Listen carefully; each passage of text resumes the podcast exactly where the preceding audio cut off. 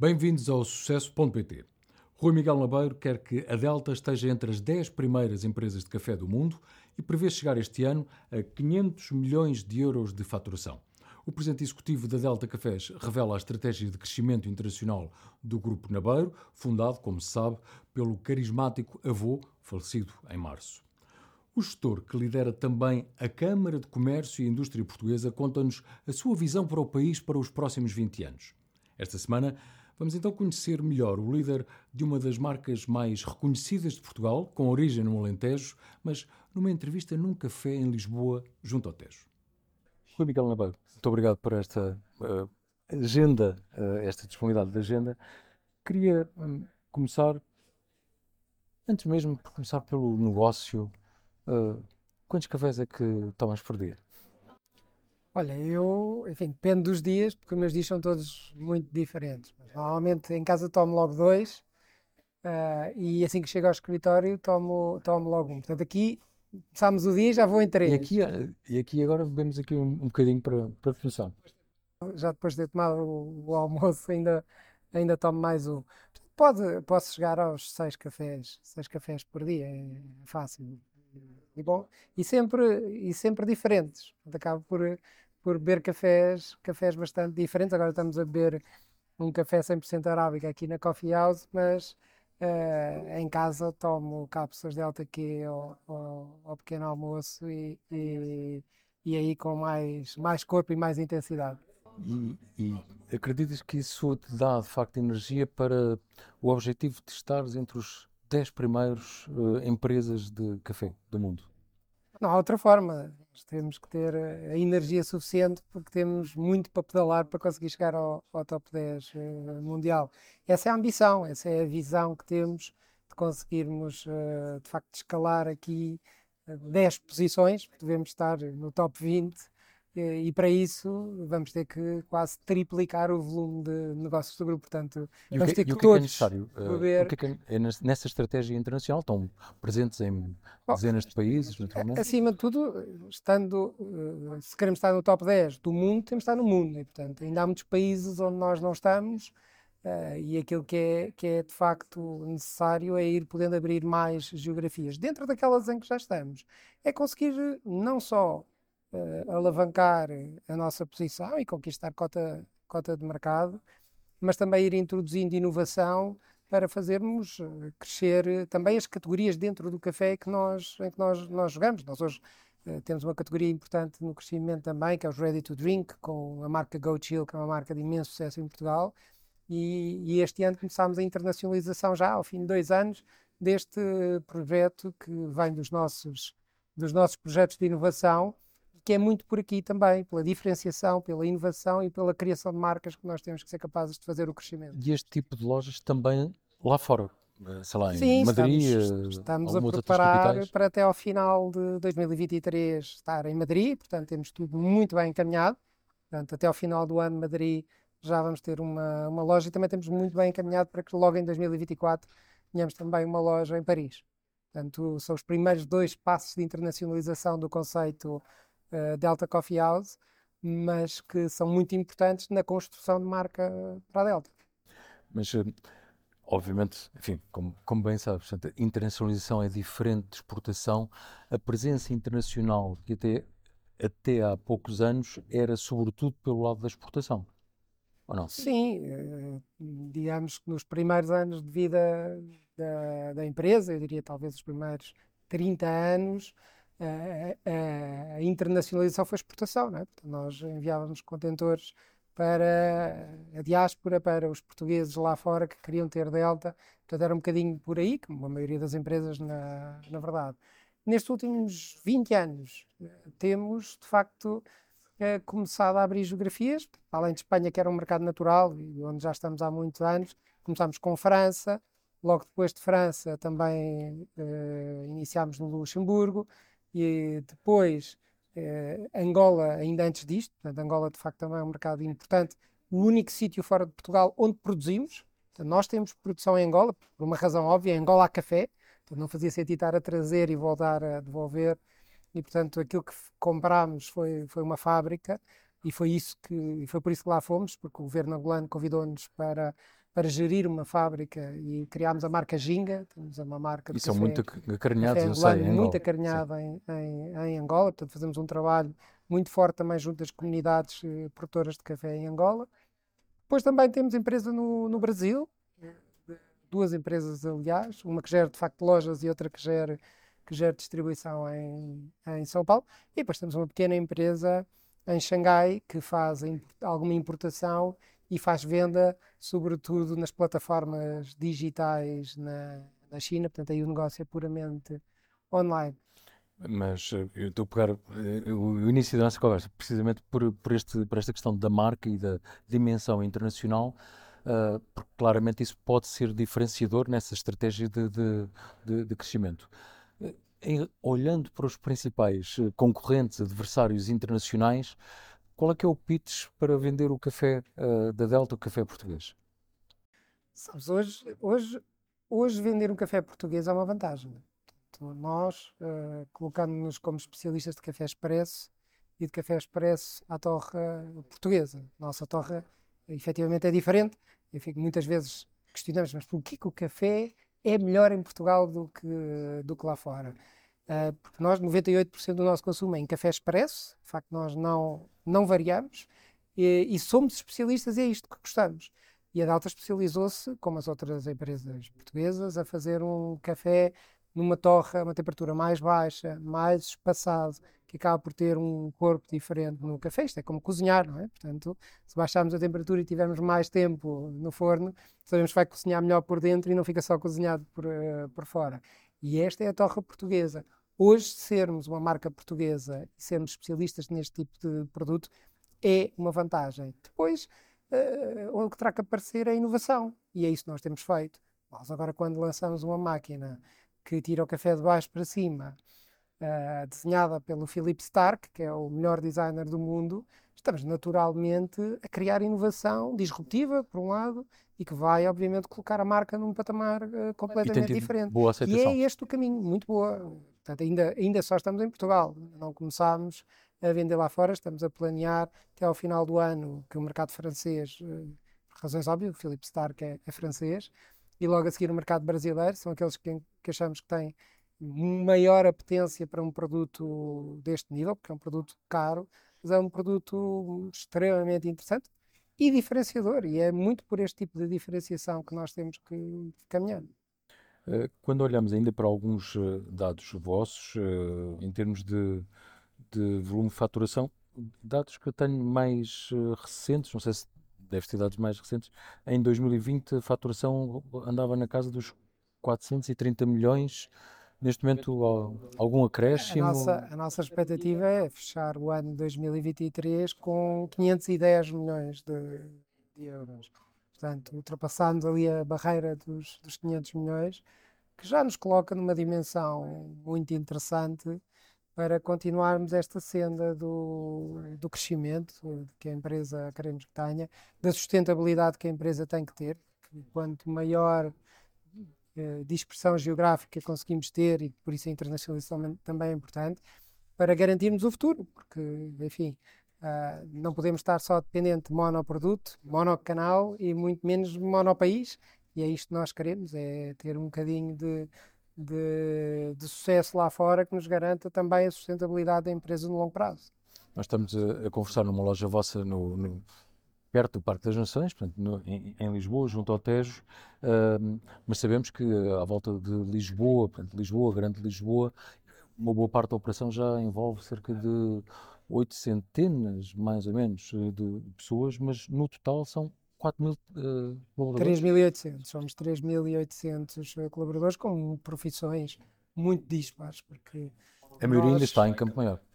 A maioria está em Campo Maior, porque toda, todo o lado industrial e os nossos headquarters estão em Campo Maior. As fábricas que temos, não só de café, mas temos fábricas de máquinas de café hoje, temos fábricas de merchandising, de, de toldos, que estão em, em Campo Maior. E depois temos também todas as áreas de recursos humanos, as áreas de contabilidade, os setores jurídicos, tudo isso. Todos esses serviços partilhados do grupo estão também em, em Campo Maior. Até é por isso que em Campo Maior está o, grosso e assim queremos que continue. Toda a componente industrial uh, está muito bem entregue em Campo Maior. Estamos a investir na fábrica, de facto, para sermos capazes de, de, de, de produzir mais e alavancar este crescimento que ambicionamos eh, fora de Portugal de uma forma sustentada eh, e que a fábrica tenha capacidade para, para suportar este, este crescimento que tanto ambicionamos. Mesmo com o processo de modernização de equipamento industrial, são necessárias na mesma estas pessoas? Não vês perspectiva de redução ou antes, pelo contrário, de aumento? Sabe que, é, obviamente, que aquilo que, que nós queremos é ter mais eficientes, mas que a eficiência nos traga maior produtividade para cada um. Não, não pretendemos fazer um caminho substituir pessoas por robôs, longe disso, uh, em, em, área nenhuma. Portanto, não, não há área nenhuma onde, onde isso possa acontecer. Uh, aquilo que queremos é tornar-nos cada vez mais eficientes e é isso que temos feito. Temos feito um investimento grande na fábrica para sermos mais eficientes, mas temos um robô que hoje descarrega os contentores, mas de facto fazia pouco sentido ter pessoas a carregar sacas de 60 quilos em 2023, não é? com problemas de costas, com dificuldades que isso acarreta. Em termos de modelo de gestão, uh, de equilíbrio familiar, de equilíbrio com o teu irmão, primos, tudo está uh, sólido para pensarem agora no futuro, sem esquecer, obviamente, o legado. Sim, eu penso que eh, o meu avô sempre foi uma pessoa muito orientada para o futuro. Ficava sempre surpreendido uh, quando trazia uma ideia disruptiva qualquer, como é que aquele homem com 90 anos tinha um entusiasmo em relação ao futuro incrível. Eu vejo pessoas com 40 anos mais velhas do que o meu avô com 90, não é? De facto uma mentalidade incrível e portanto ele incutiu em nós esta vontade de, de, fazer mais e, e fazer mais não é só querer fazer mais porque sim, é porque queremos fazer melhor, porque queremos estar de facto com uma segurança diferente, fazemos da nossa empresa uma empresa mais robusta uma insatisfação ótica, virtuosa numa ótica também de comunidade, não é? Porque eu, eu penso que nós temos ganho, graças a Deus, nos últimos desde, desde o início da pandemia até agora, prémios todos de melhor empresa para trabalhar. E isso a mim diz muito, porque há um sentido de, de, de vestir a camisola que eu creio ser incomum hoje em dia, mas que é muito importante e, portanto, todos sentimos isso. E, e, e quando, uh, enfim, o meu avô parte, eu penso que todos, não é só a família Nabair, mas é a família Delta, sente essa responsabilidade de que temos muito para fazer, porque se o meu avô cá tivesse, era o primeiro a querer fazer, e portanto esse, esse, este projeto que foi a vida do meu avô, não podemos deixá-lo cair, pelo contrário, temos que levá-lo mais longe, é um projeto tão bonito, que, tão apaixonante, tão diferente, e por isso tão diferenciador, que merece que, que, que estejamos todos unidos em, em prol disso. Agora, respondendo de facto à questão, uh, como estamos hoje era como estávamos, não é? Já esta organização já, já existia, estava feita, foi o meu avô que a fez e, portanto, continuamos a trabalhar uh, num caminho. Eu diria que, como eu, eu acho que já disse isto várias vezes, aquilo que agora temos que aprender é a fazer isto sem ele. Mas o caminho está muito claro, a visão já cá estava, somos os mesmos, os executantes são as mesmas pessoas, portanto não temos razão nenhuma para não fazer bem.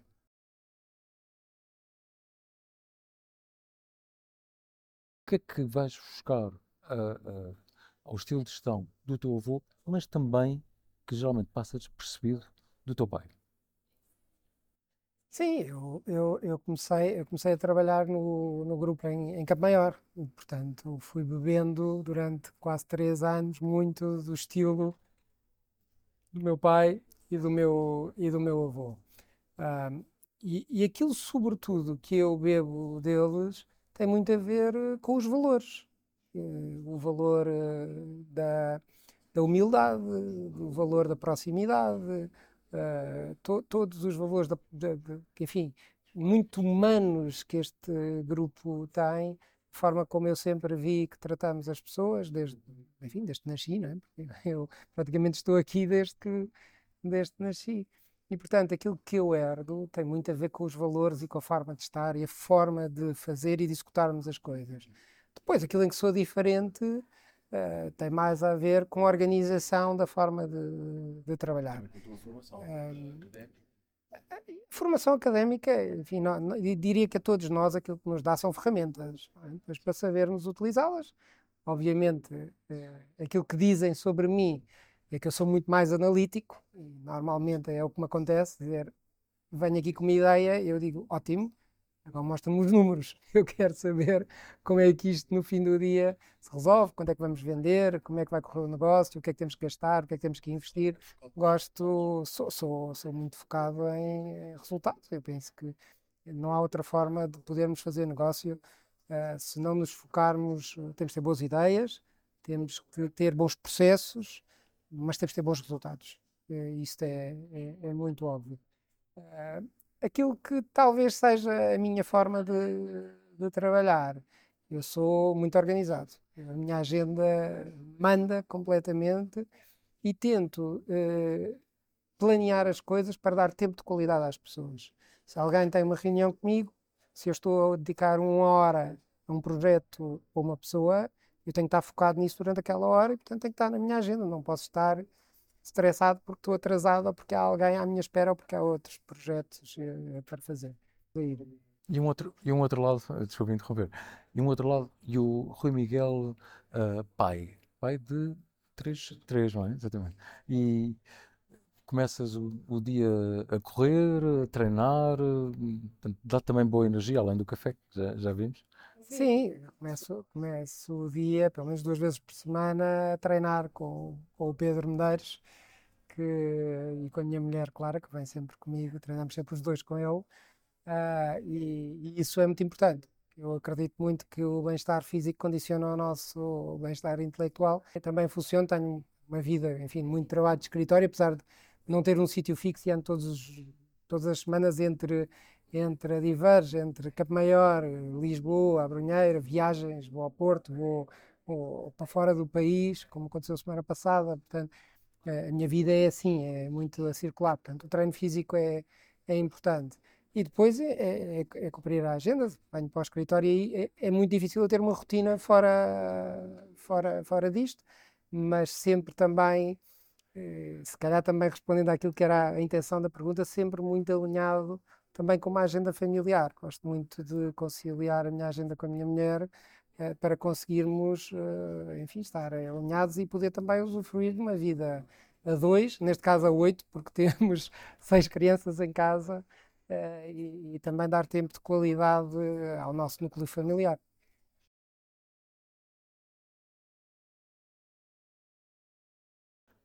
Numa rubrica chamada Sim Conseguimos, eu pergunto um, quais é que são os, foram para ti as, recentemente, ou nos últimos anos, as maiores uh, ameaças no negócio ou adversidades e como é que as superaste?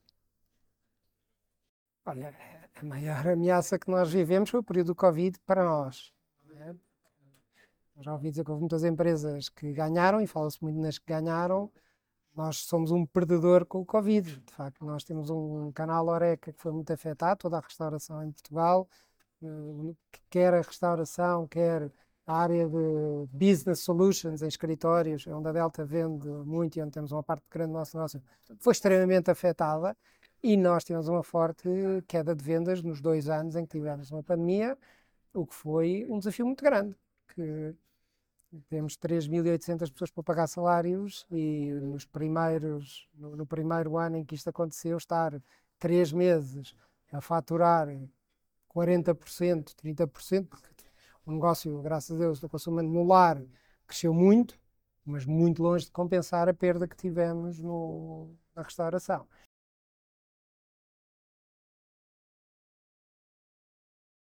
Estamos a terminar e a, e a rubrica Portugal 2043 é eh, sobre a tua visão para o país para os próximos 20 anos.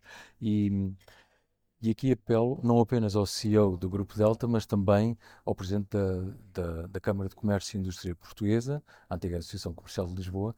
Uh, como é que vês ou como é que gostarias que o país estivesse daqui a 20 anos, quando Portugal estiver a celebrar 900 anos do Tratado de Zamora, uh, Estado-nação uh, mais antigo da Europa? Eu eu gostava que nós nos sentíssemos mais felizes e mais satisfeitos com o país que tem. Não, não estamos muito felizes hoje em dia e queixamos-nos bastante e de facto ainda somos um país onde há muita gente que atravessa muita dificuldade e isso eu diria que já em 2023 faz-me pouco, pouco sentido. E, e a, a, grande questão é que uh, em Portugal temos empresas de média ou grande dimensão, são poucas. Uh, e quando olhamos a marcas, empresas que construíram marca, ainda são menos. Uh, e isso é uma preocupação, porque eu, enfim, quando me candidatei para a Câmara de Comércio, uma das minhas bandeiras de campanha era fazer de Portugal um país com mais marca, que aposta em marca. É uma coisa, é uma convicção que eu tenho, é uma convicção pessoal de que as marcas acrescentam valor e é isso que faço para o meu negócio. Mas estou convicto que é aí que está o valor, porque nós olhamos aos casos de sucesso de grandes empresas, sobretudo no grande consumo, e aquilo que acrescenta valor são as marcas, não é eu ter uma fábrica que produz marcas para outros. Mas também pela experiência que tens na gestão de marca e construção de marca, que, que aconselharias aos governantes nos próximos anos para a construção ou reconstrução da marca país, da marca Portugal? Eu diria que a marca Portugal não tem nenhum problema do ponto de vista hoje. Hoje, quando olhamos para turismo, Portugal é um destino muito interessante. Quando olhamos para imigrantes que têm dinheiro e querem fazer vida, aquilo que aqui está a faltar não tem a ver com, com o turismo ou com o, o, o, imigrante que quer vir viver para cá com dinheiro.